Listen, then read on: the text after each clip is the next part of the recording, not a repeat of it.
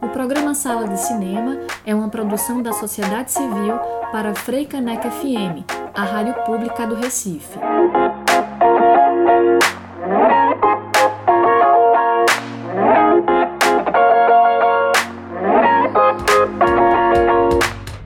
Olá, ouvintes da Freicaneca FM, muito boa tarde.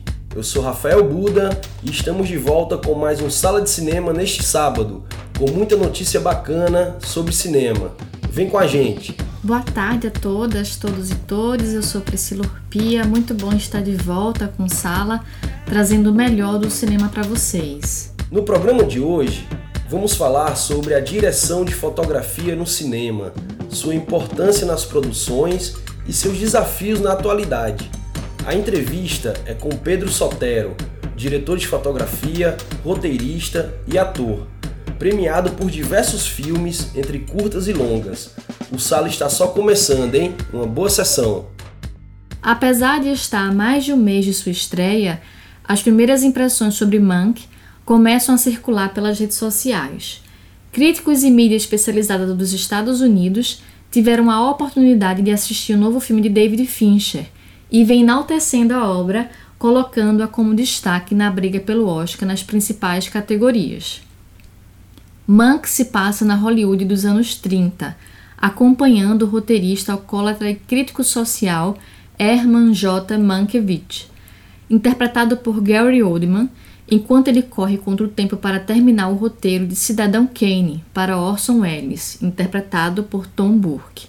O elenco conta ainda com Amanda Seyfried Charles Dance, Lily Collins, Joseph Croix, Toby Leonard Moore, entre outros astros. Este é o primeiro filme dirigido por Fincher desde Garota Exemplar, de 2014. Mank é baseado em um roteiro do falecido pai de Fincher, Jack, que o escreveu antes de sua morte em 2003. O filme será lançado em cinemas selecionados nos Estados Unidos antes de chegar à Netflix em 4 de dezembro deste ano. Uma das principais apostas do Amazon Prime Video para esse segundo semestre é Utopia, que chegou na plataforma no final de outubro com um time tragicamente pontual. Criado por Gillian Flynn, de Garota Exemplar, esse suspense acompanha um grupo de nerds em busca de uma HQ que acreditam ter as respostas para uma pandemia viral que ameaçam extinguir a humanidade. E faz isso de um modo que invoca uma nostalgia das aventuras dos anos 80, com uma fotografia instigante, ao mesmo tempo em que mira também em fãs de suspense com reviravoltas chocantes. Essa mistura impressionou até mesmo o membro do elenco, Ray Wilson, que descreveu a produção como Stranger Things misturado com Quentin Tarantino. Temos um grupo de personagens jovens saindo em uma aventura e ao mesmo tempo cabeças são cortadas e pessoas tomam tiros na cara. Essa combinação fica clara logo nos três primeiros episódios de Utopia. Em primeiro lugar, é fácil ser cativado pelo grupo que parte em busca de um HQ título Procurando Respostas. É quase impossível não enxergar aos nerds uma dinâmica parecida com um grupo de honks, além de referências que vão de It a Coisa a Goonies. O vencedor do Grande Prêmio do Cinema Brasileiro 2020, na categoria de Melhor Direção de Fotografia para Lene Louvart, foi o filme A Vida Invisível, de Karim Ainus. Baseado no livro A Vida Invisível de Eurídice Guzmão, da autora recifense Marta Batalha e com produção de Rodrigo Teixeira, a produção é protagonizada pelas atrizes Carol Duarte e Julia Stokler. Ambientado nos anos 1950, o longa acompanha as irmãs Guida e Eurídice, que são como duas faces da mesma moeda, cúmplices e inseparáveis. Eurídice, a mais nova, é uma pianista prodígio, enquanto Guida, romântica e cheia de vida, sonha em se casar e ter uma família. Certo dia, aos 18 anos, Guida foge de casa com o namorado e retorna seis meses depois grávida. Seu pai, um português conservador, a expulsa de casa, separando para sempre as irmãs, que passam a vida tentando se reencontrar. Com a vida invisível, a francesa Hélène Louvart assinou seu primeiro longa brasileiro e acumula trabalhos importantes na carreira, como os filmes Pina, de Wim Wenders, Days Mil of Us, de Larry Clark, As Praias de Agnès, de Agnès Varda, e Lázaro Feliz, de Alice Hochscher, entre outros. Quando o assunto é desigualdade de gênero no cinema e na televisão, a direção de fotografia é uma das funções que apresenta os dados mais impressionantes. Considerem, por exemplo, o fato de que mulheres representam 5% de todos os profissionais que trabalharam como diretoras de fotografia nos 250 filmes de maior bilheteria nos Estados Unidos em 2019. Esse percentual baixíssimo é o mais alto da série histórica registrada pela pesquisa anual da San Diego State University. No Brasil, o cenário se repete de todas as obras audiovisuais, incluindo televisão, que receberam o certificado de produto brasileiro, o CPB, emitido pela Agência Nacional de Cinema, a Ancine, em 2018. Apenas 12% tinham exclusivamente mulheres na direção de fotografia. Nos últimos anos, organizações como o Coletivo das Diretoras de Fotografias no Brasil, DAFB, e o Coletivo Internacional de Mulheres Diretoras de Fotografia, ICFC, foram criadas para fortalecer a mobilização conjunta do setor. Os grupos atuam também como bancos de talentos, mostrando que há muitas profissionais qualificadas no mercado.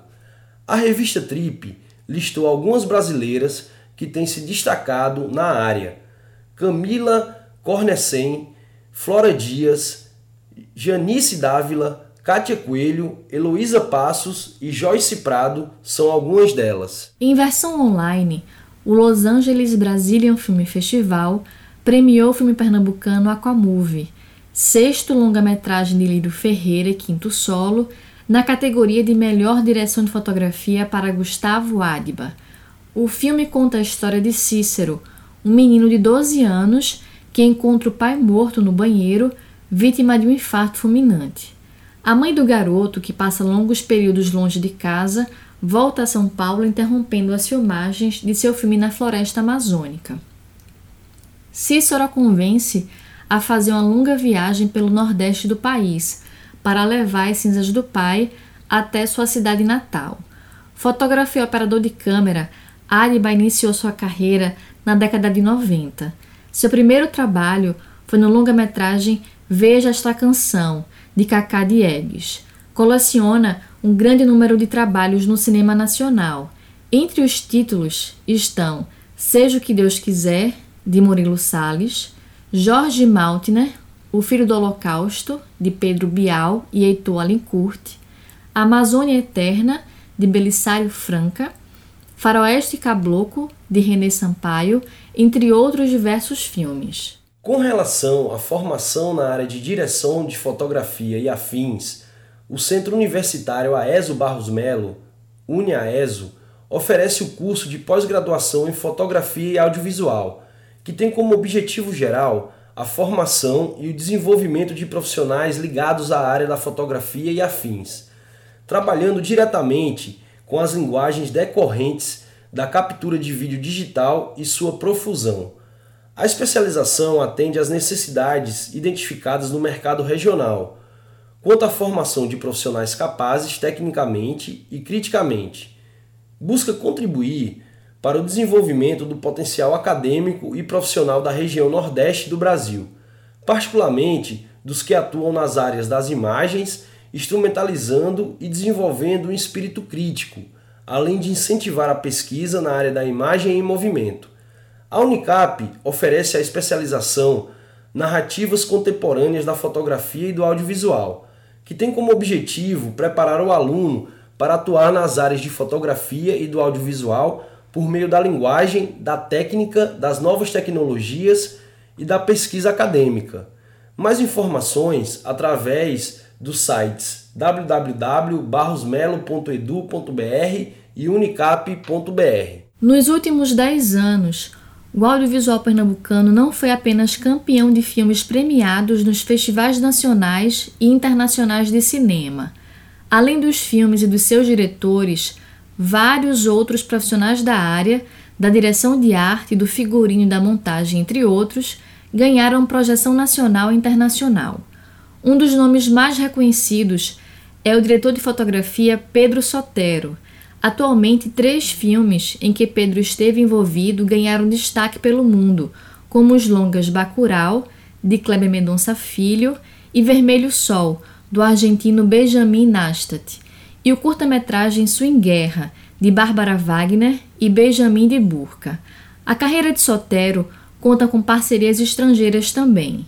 Entre os destaques pernambucanos estão os filmes Um Lugar ao Sol, de Gabriel Mascaro, Boa Sorte, Meu Amor e Prometo um Dia Deixar Essa Cidade, de Daniel Aragão, História Natural, de Júlio Cavani, Permanência, de Léo Laca, A Revoar, de Milena Times, Saudade de Paulo Caldas, O Som ao Redor e Aquários de Cleber Mendonça Filho, entre tantos outros. E agora vamos para um breve intervalo do Sala de Cinema, aqui na Frecanec FM, com a música I Don't Need You Around, de Jack Wilson, trilha do filme Boa Sorte Meu Amor, de Daniel Aragão. A gente volta já.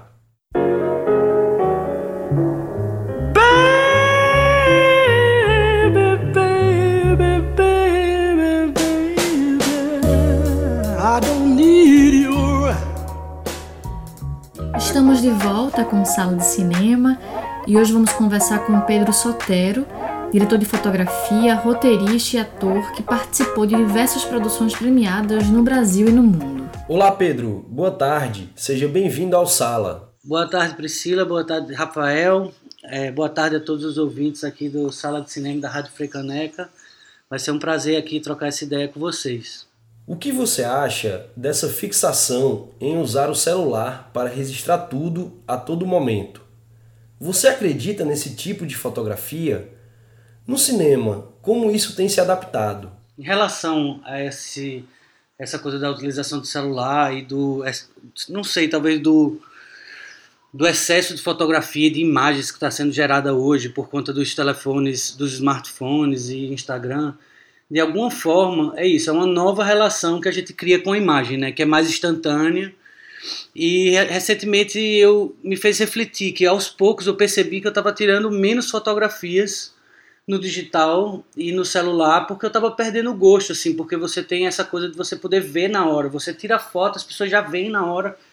Então muda muito a relação do que era a fotografia analógica antigamente, né? Porque você fazia, fazia a foto e você não podia ver. Então, tipo, é, aquela, aquela, aquele rolo de filme muito provavelmente não seria encerrado aquele dia. O fotógrafo, essa, o filme ficaria ainda alguns dias na máquina, ou até às vezes meses.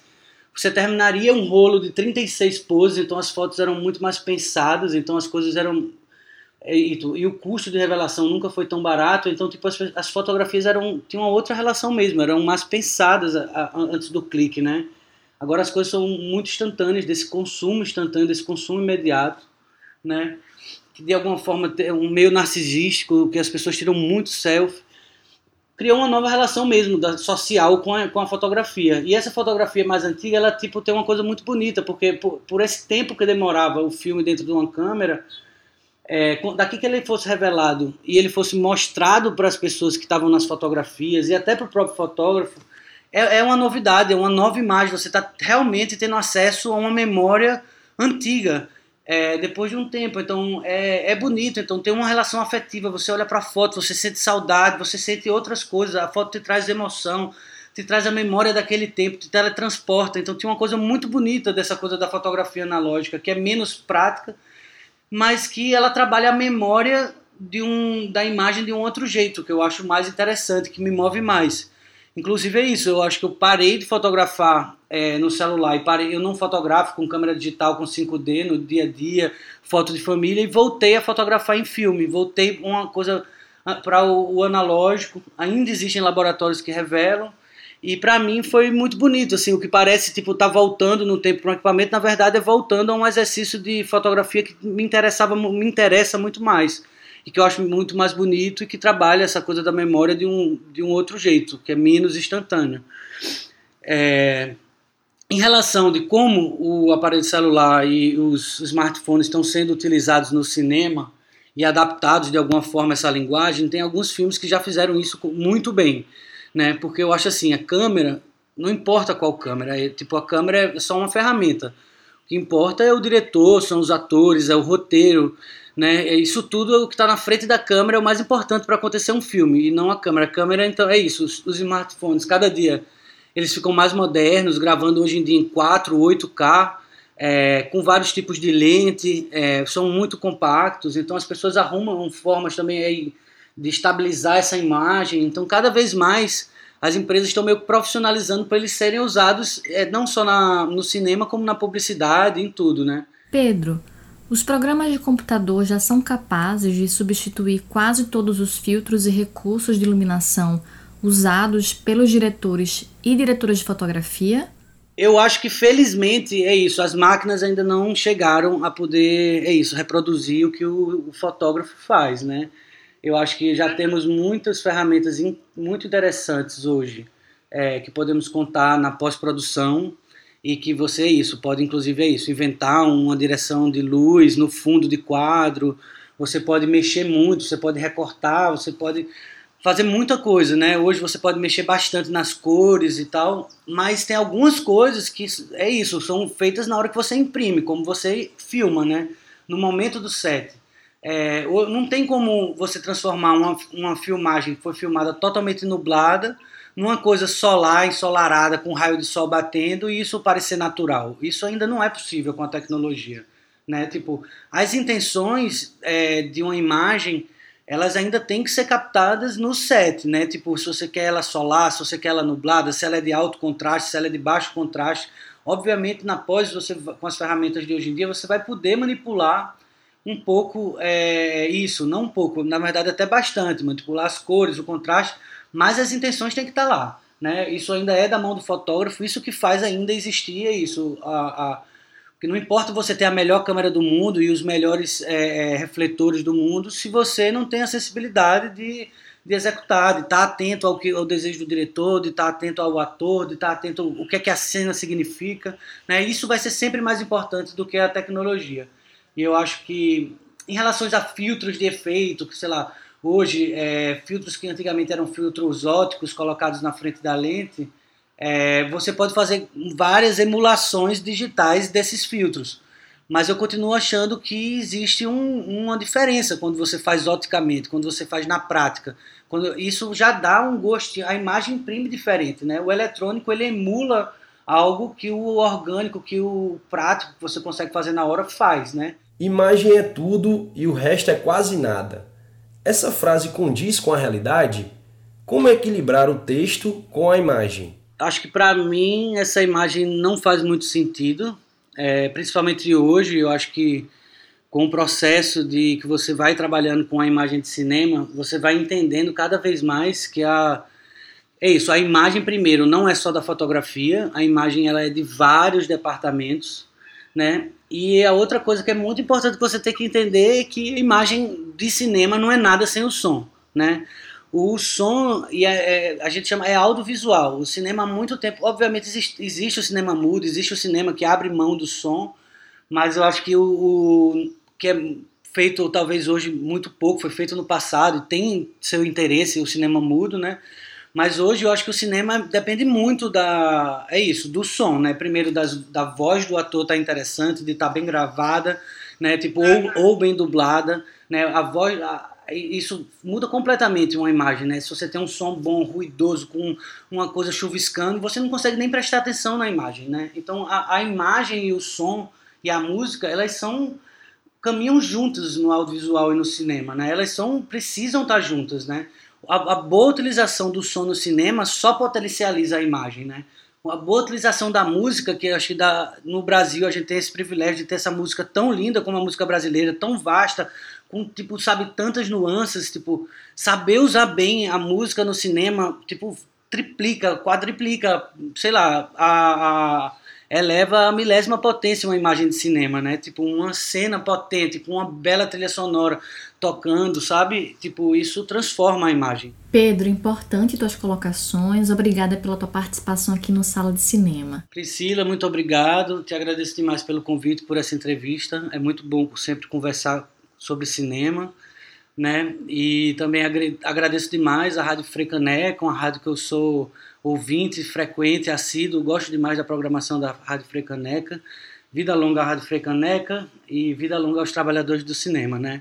Num momento em que a gente está vivendo é, um momento super delicado, né? Tipo de fragilidade, inclusive é isso, com a Cinemateca fechada há muitos dias, é, a gente precisa valorizar a cultura do nosso país, a gente precisa valorizar a imagem, a história escrita né, pelo audiovisual do nosso país, que ela conta a história do nosso país, né, ela ajuda a gente a se entender como sociedade, então a gente tem que valorizar isso, a gente tem que estar de olho nisso.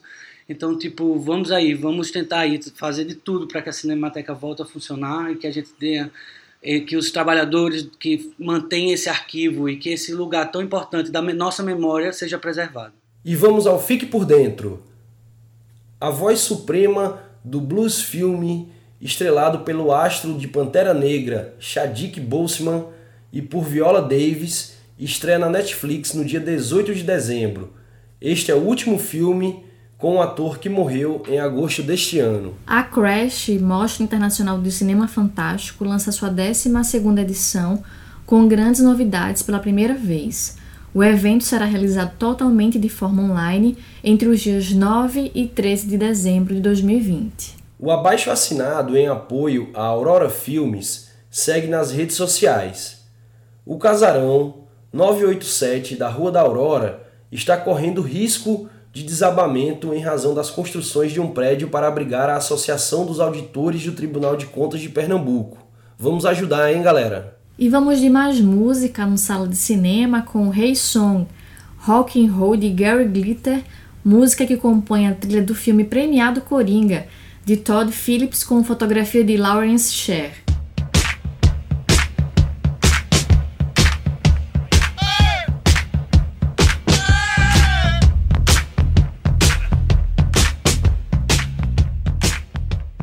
Próxima semana tem mais sala de cinema. Um ótimo sábado. Se cuidem e até mais. Estamos chegando a mais um fim aqui do Sala de Cinema. O programa hoje foi muito massa, mas eu não posso me despedir sem antes dar uma ideia cheque para vocês, galera. Amanhã é um dia muito importante para a democracia nos nossos municípios e vamos votar de forma consciente, hein? Vamos eleger de fato representantes que estejam ligados às causas populares e que pense em cidades mais humanas, hein? Fica a dica. Um grande abraço e até o próximo sábado. O Sala de Cinema está disponível no Spotify. Continue conectado com o programa nas redes sociais, no Facebook e Instagram. Sugestões de pautas podem ser enviadas para o e-mail programa sala de cinema gmail.com. O programa Sala de Cinema é uma produção da sociedade civil para a Freicaneca FM, a rádio pública do Recife.